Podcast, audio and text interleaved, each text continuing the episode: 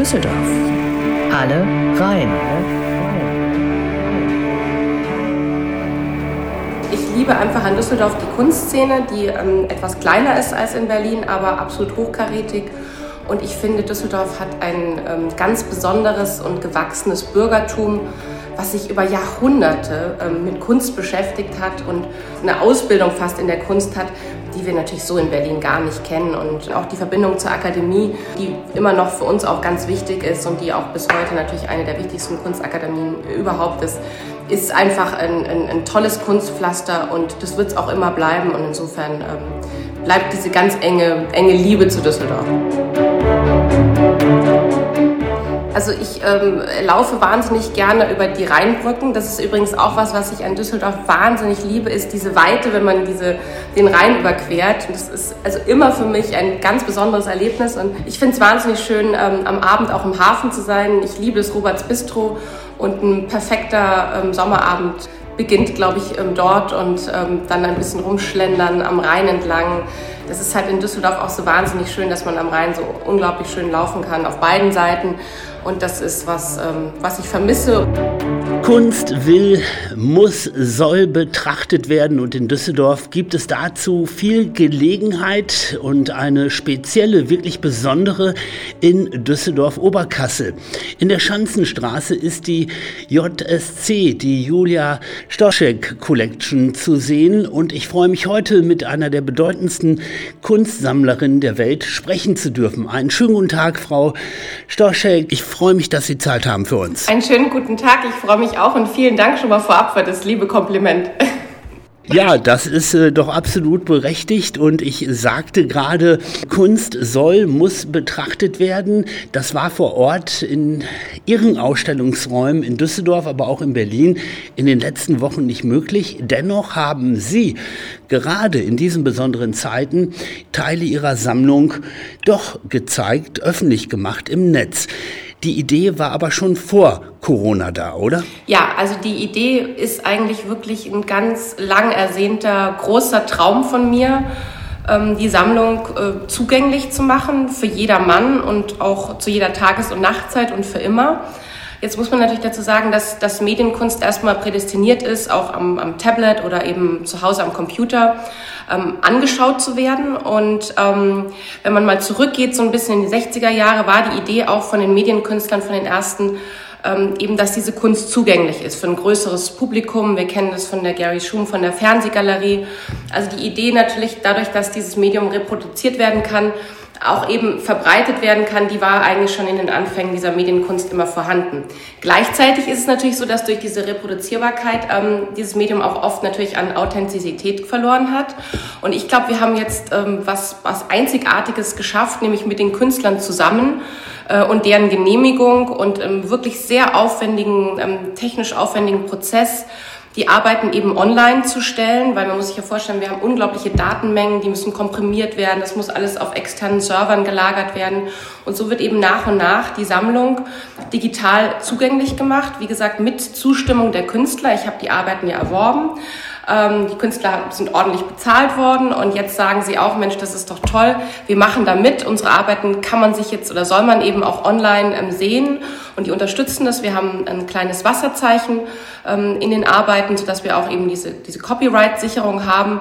Und im Unterschied eben zu anderen ähm, Internetdiensten, angefangen von Netflix, aber auch es gibt ja auch Künstler-Videodienste, sowas wie, wie Montevideo oder Vimeo, ähm, ist es bei uns eben nicht zeitlich begrenzt und es kostet auch keine Gebühr. Und es ist aber auch kein illegaler Mitschnitt, ähm, wo am Anfang und das Ende vielleicht fehlt, ähm, sondern es ist sozusagen mit Zustimmung der Künstler, die original arbeiten und zwar in einer wirklich fantastischen Qualität. Ähm, und das ist, glaube ich, ein Projekt, also so wie wir es jetzt recherchiert haben, was es weltweit noch nicht gibt.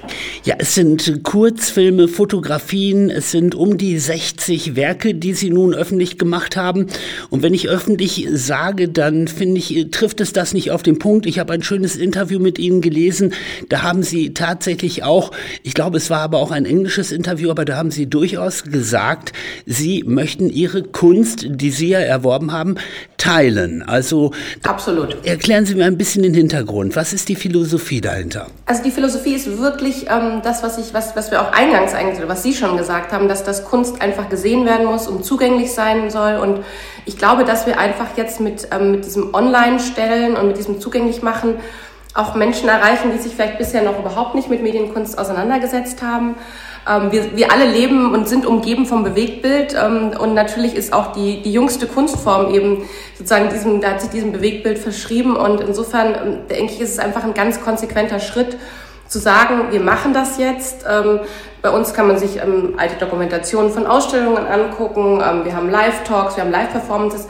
Aber jetzt wirklich die Kunstwerke in ihrer vollen Länge und ihrer vollen Qualität ähm, online zu stellen, wie gesagt, das, das, das hat es noch nicht gegeben. Und ich möchte das aber machen. Und die Künstler wollen das eben auch, was wirklich ganz, ganz wichtig ist, dass die dabei sind ähm, und auch begeistert sind von dieser Idee ähm, des, des Sharings, einfach dieses, dieses Teilhabens und, und dieses Zugänglichmachens. Und ähm, das, das können wir jetzt eben machen und machen das. Und wie gesagt, das war schon vor Corona geplant.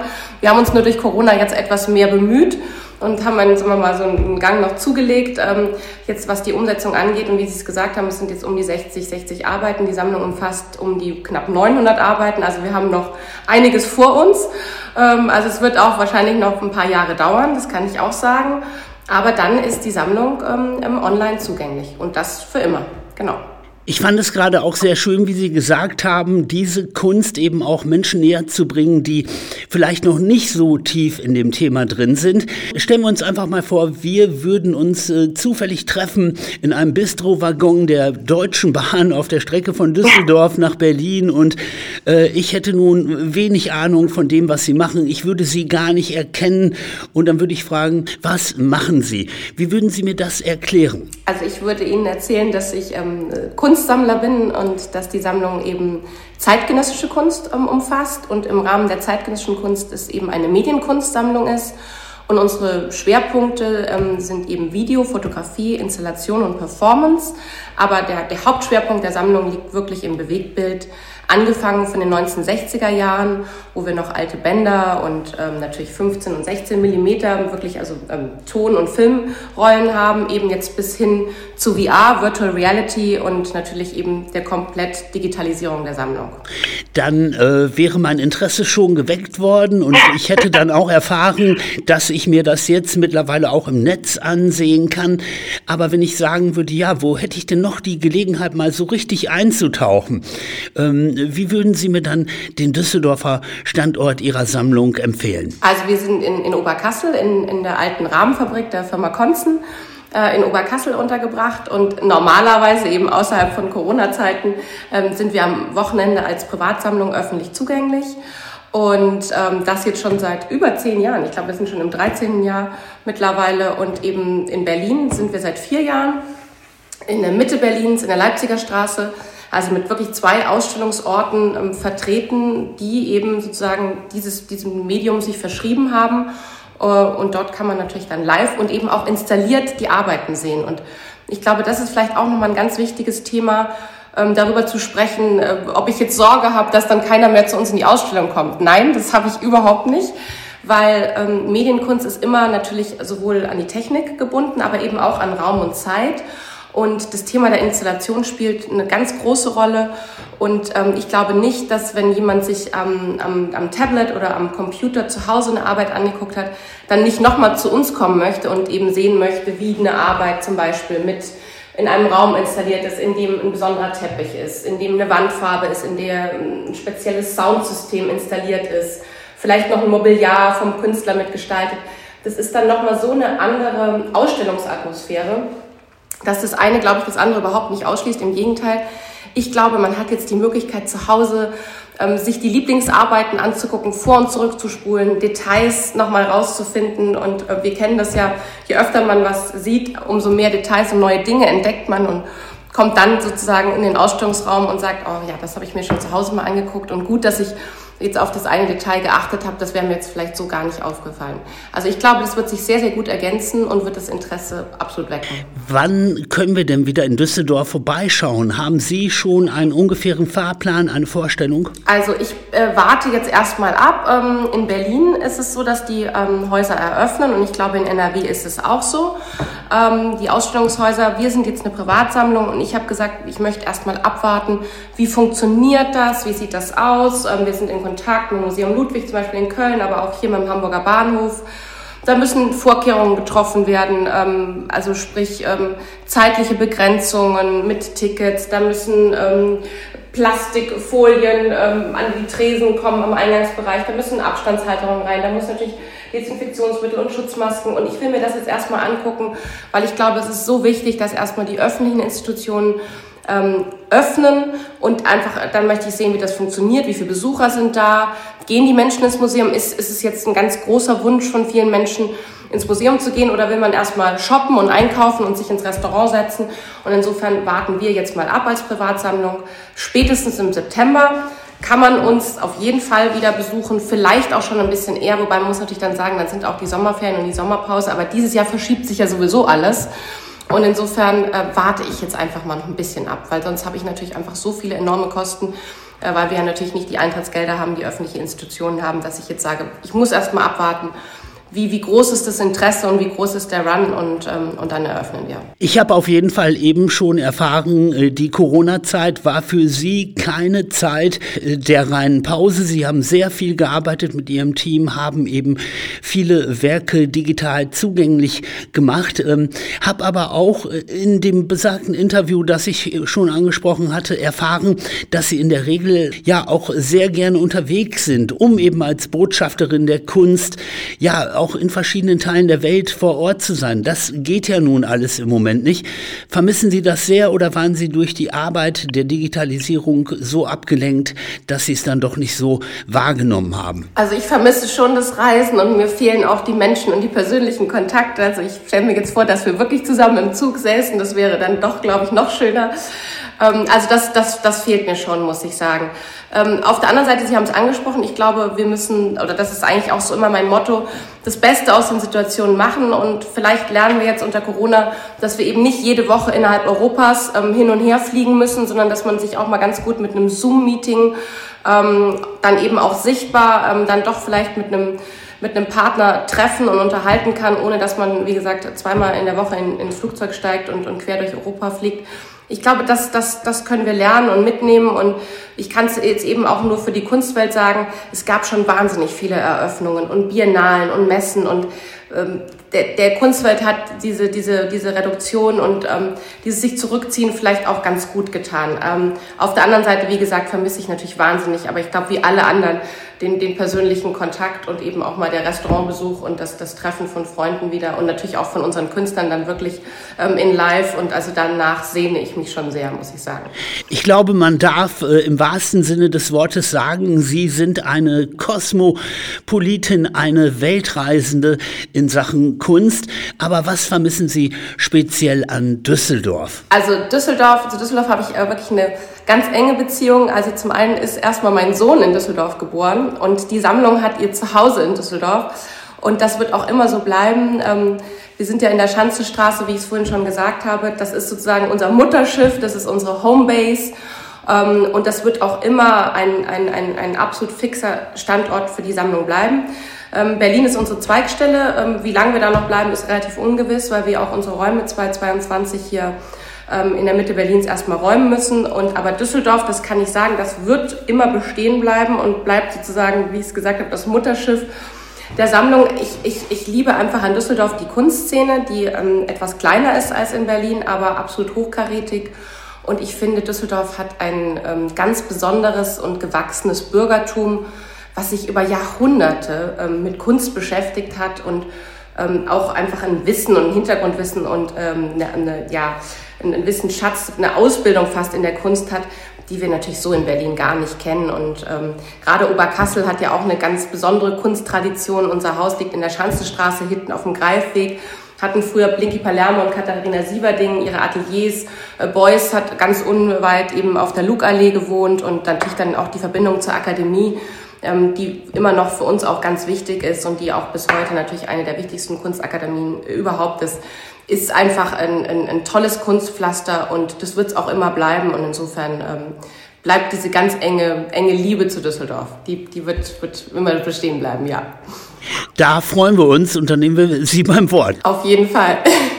Ja, wir würden natürlich auch gerne wissen, neben der Hingabe zur Kunst, was wäre für Sie, wenn es denn nun bald wieder möglich wäre, auch ein schöner, perfekter Sommerabend in Düsseldorf mal wirklich in der Freizeit? Also ich ähm, laufe wahnsinnig gerne über die Rheinbrücken. Das ist übrigens auch was, was ich an Düsseldorf wahnsinnig liebe, ist diese Weite, wenn man diese, den Rhein überquert. Und das macht man ja glücklicherweise, wenn man in Oberkassel lebt, dann doch fast mehrere Male am Tag. Das ist also immer für mich ein ganz besonderes Erlebnis und ich finde es wahnsinnig schön, ähm, am Abend auch im Hafen zu sein. Ich liebe das Roberts Bistro und ein perfekter ähm, Sommerabend ähm, beginnt, glaube ich, ähm, dort und ähm, dann ein bisschen rumschlendern am Rhein entlang. Das ist halt in Düsseldorf auch so wahnsinnig schön, dass man am Rhein so unglaublich schön laufen kann auf beiden Seiten. Und das ist was, ähm, was ich vermisse und deswegen komme ich auch bald mal wieder nach Düsseldorf. Jetzt haben wir schon viel über Ihre Sammlung gesprochen, über zeitgenössische Medienkunst. Ich äh, habe aber auch erfahren, Sie sind eine große Liebhaberin der Musik. Gibt es Musik, die ja. Ihnen in den letzten Wochen besonders viel Kraft gegeben hat oder die äh, zu einem besonderen Corona-Begleiter wurde? Musik fehlt vor allen Dingen und es fehlt mir natürlich die Clubkultur. Also ich bin eine begeisterte Elektro- und ähm, Techno- ähm, Konsumentin, muss man ja eigentlich so sagen, weil das ist ja nicht nur Hören, sondern ist auch mit dem einen oder anderen Tänzchen verbunden. Und ähm, das fehlt mir unglaublich, ähm, dass wir jetzt, äh, wie gesagt, auch vor allen Dingen auch in Berlin natürlich, eine komplett geschlossene Clubkultur haben, wo ich mir große Sorgen mache um die Clubs, ähm, wann und ob sie und wie sie überhaupt wieder ähm, eröffnen können, weil ich glaube, das wird, glaube ich, wirklich das Letzte sein jetzt in dieser Corona-Zeit und ähm, das äh, vermisse ich und das macht mich sehr traurig. Ich wollte nach Ibiza zum Opening, das geht nicht. Ich wollte dieses Jahr zum Burning Man, das fällt auch aus. Ich war noch nie da, also es ist ähm, ein, ein großer Verlust, äh, was, was die elektronische Musik betrifft. Das, ähm, das fehlt mir sehr. Ja. Düsseldorf als Stadt, hat die Stadt für Sie auch einen bestimmten Klang, einen Sound? Ja, natürlich Kraftwerk. Also für mich ist es mit Kraftwerk verbunden, einfach weil ich, weil ich die Jungs auch persönlich kenne. Kraftwerk hat glücklicherweise auch schon mal bei einer Ausstellungseröffnung von mir in Kiew ein Live-Konzert gegeben und so Krautrock, das war ja noch so ein bisschen vor meiner Zeit, aber ich weiß natürlich die Verbindung äh, von Düsseldorf bis hin zum Ratinger Hof, ähm, was die Musik betrifft. So klingt Düsseldorf für mich. Dieses Geräuschbild ähm, ist für mich immer die Weite bei der Rheinüberquerung. Und meistens fahre ich ja mit dem Auto und dann hänge ich auch meinen Kopf raus und höre ein bisschen das, das Rauschen des Windes. Und es ist, ähm, es ist eben eine, so eine ganz offene und weite Urbanität, die ich unglaublich liebe und die wir vor allen Dingen in Berlin auch so nicht haben. Frau Stoschek, welche Hoffnungen, welche Wünsche haben Sie für die Zukunft generell? Man hört ja immer, wir werden eine neue Normalität bekommen. Sie haben es eben auch schon ein bisschen ins Spiel gebracht. Das könnte alles ein bisschen anders werden in Bezug auf Ihre Ausstellung.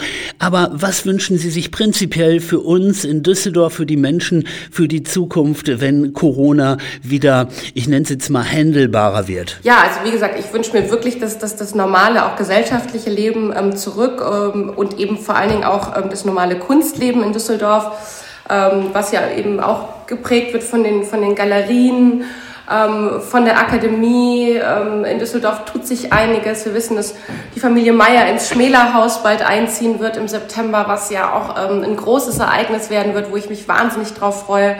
Äh, Max und Hans Meyer, die in dieses berühmte Haus ziehen, äh, mit ihren beiden Galerien zusammen. Ähm, wie gesagt, die Ausstellungshäuser K20, K21 ähm, die, die müssen wieder fantastische Ausstellungen machen und, und, und eröffnen. Und, ähm, aber es ist ja auch eben nicht nur Düsseldorf, sondern ich spreche auch immer fürs Rheinland, weil das hat natürlich eine Kunstdichte, die einfach einzigartig auf dieser Welt ist. Ähm, ob das jetzt Köln oder Mönchengladbach bis hin nach Aachen äh, ist ähm, wünsche ich mir einfach wieder, dass wir, dass wir die Möglichkeit haben, diese unfassbaren Sammlungen, ähm, die dort vertreten sind, vor allen Dingen auch öffentlichen Sammlungen, die es weltweit so gebündelt nirgendwo gibt, dass wir die einfach wieder, wieder anschauen können und, und diskutieren können und, und diese Kunst, die dort ist, einfach genießen können. Das ist eigentlich mein Wunsch für Düsseldorf, aber ich bin da ganz zuversichtlich. Versuch das jetzt mal, ja. Ich äh, bedanke mich für die schönen Worte und auch nochmal, dass Sie sich die Zeit genommen haben, um mit mir zu sprechen. Aber ich kann mir vorstellen, viele Menschen sind jetzt äh, wirklich neugierig geworden, die möglicherweise noch nichts mit der Julia Stoschek Collection zu tun hatten. Äh, empfehlen Sie uns doch bitte noch ein oder zwei Einstiegswerke, mit denen man nun gut digital anfangen könnte, sich mit Ihrer Ausstellung zu beschäftigen? Absolut. Also erstmal muss man auf www.jsc.art gehen. Das ist eigentlich, glaube ich, eine ganz schöne Adresse, weil wir auch Art eben als Kunst ähm, ähm, dabei haben und es ist relativ einfach zu merken. Äh, und dann kommt sofort so ein grüner Button und ähm, wenn man darauf geht, ist man direkt sozusagen bei den schon ähm, online gestellten Masterpieces.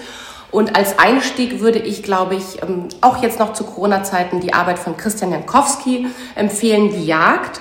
Christian Jankowski ist ein deutscher Konzeptkünstler, der ähm, oft institutionskritisch arbeitet und auch immer so ein bisschen das Verhältnis untersucht von Künstler zu Medien, zu Politik, zu Institutionen. Und man sieht ihn, und die Arbeiten sind sehr performativ, das heißt, es ist eigentlich eine Art Dokumentation einer Live-Performance, wo Jankowski eine Woche lang ähm, sein, sein Essen im Supermarkt gejagt hat, also mit Pfeil und Bogen. Und das ist eine wahnsinnig humorvolle Arbeit, weil er wirklich mit Pfeil und Bogen in den Supermarkt geht und auch das Brathähnchen, was eingefroren ist, ähm, ergattert und erschießt sozusagen bis hin zum Klopapier. Und ähm, das ist ja vielleicht auch so ein bisschen die Situation, die wir momentan haben, äh, dass das Einkaufen mit Maske immer noch so ein bisschen, bisschen schwierig ist und das soll sozusagen uns dazu ermutigen ähm, und auch einfach ein bisschen belustigen, dass das so ein Einkauf hoffentlich auch wieder lustig wird. Und er hat das wirklich eine Woche lang gemacht und hat sich eine Woche von diesen erschossenen und erlegten, ähm, eingefrorenen Tieren im Supermarkt ähm, ernährt. Und das ist eine sehr, sehr schöne Arbeit. Die würde ich empfehlen. Klingt wunderbar, werde ich äh, mir gleich auf jeden Fall noch einmal ansehen. Und dann wollen wir auch festhalten, für äh, diejenigen unter uns, die im Grunde genommen nur noch mit dem, dem Smartphone unterwegs sind, äh, die haben natürlich auch eine schnelle Möglichkeit, Sie und Ihre Arbeit kennenzulernen.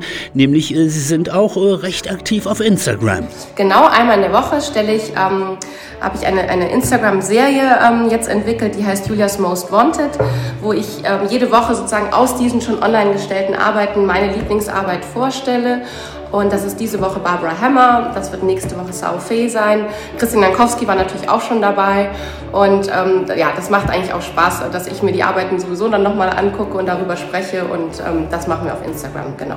Bedanke mich noch einmal und äh, wünsche Ihnen alles äh, Liebe und Gute für die Zukunft, äh, persönlich und auch für die Ausstellung. Vielen Dank, das wünsche ich Ihnen auch. Bleiben Sie gesund, wie wir das immer so schön am Ende sagen. Und ich freue mich, wenn wir uns auch hoffentlich bald mal persönlich kennenlernen. Würde ich mich auch freuen. Vielen Dank. Vielen Dank. Danke. Danke, tschüss.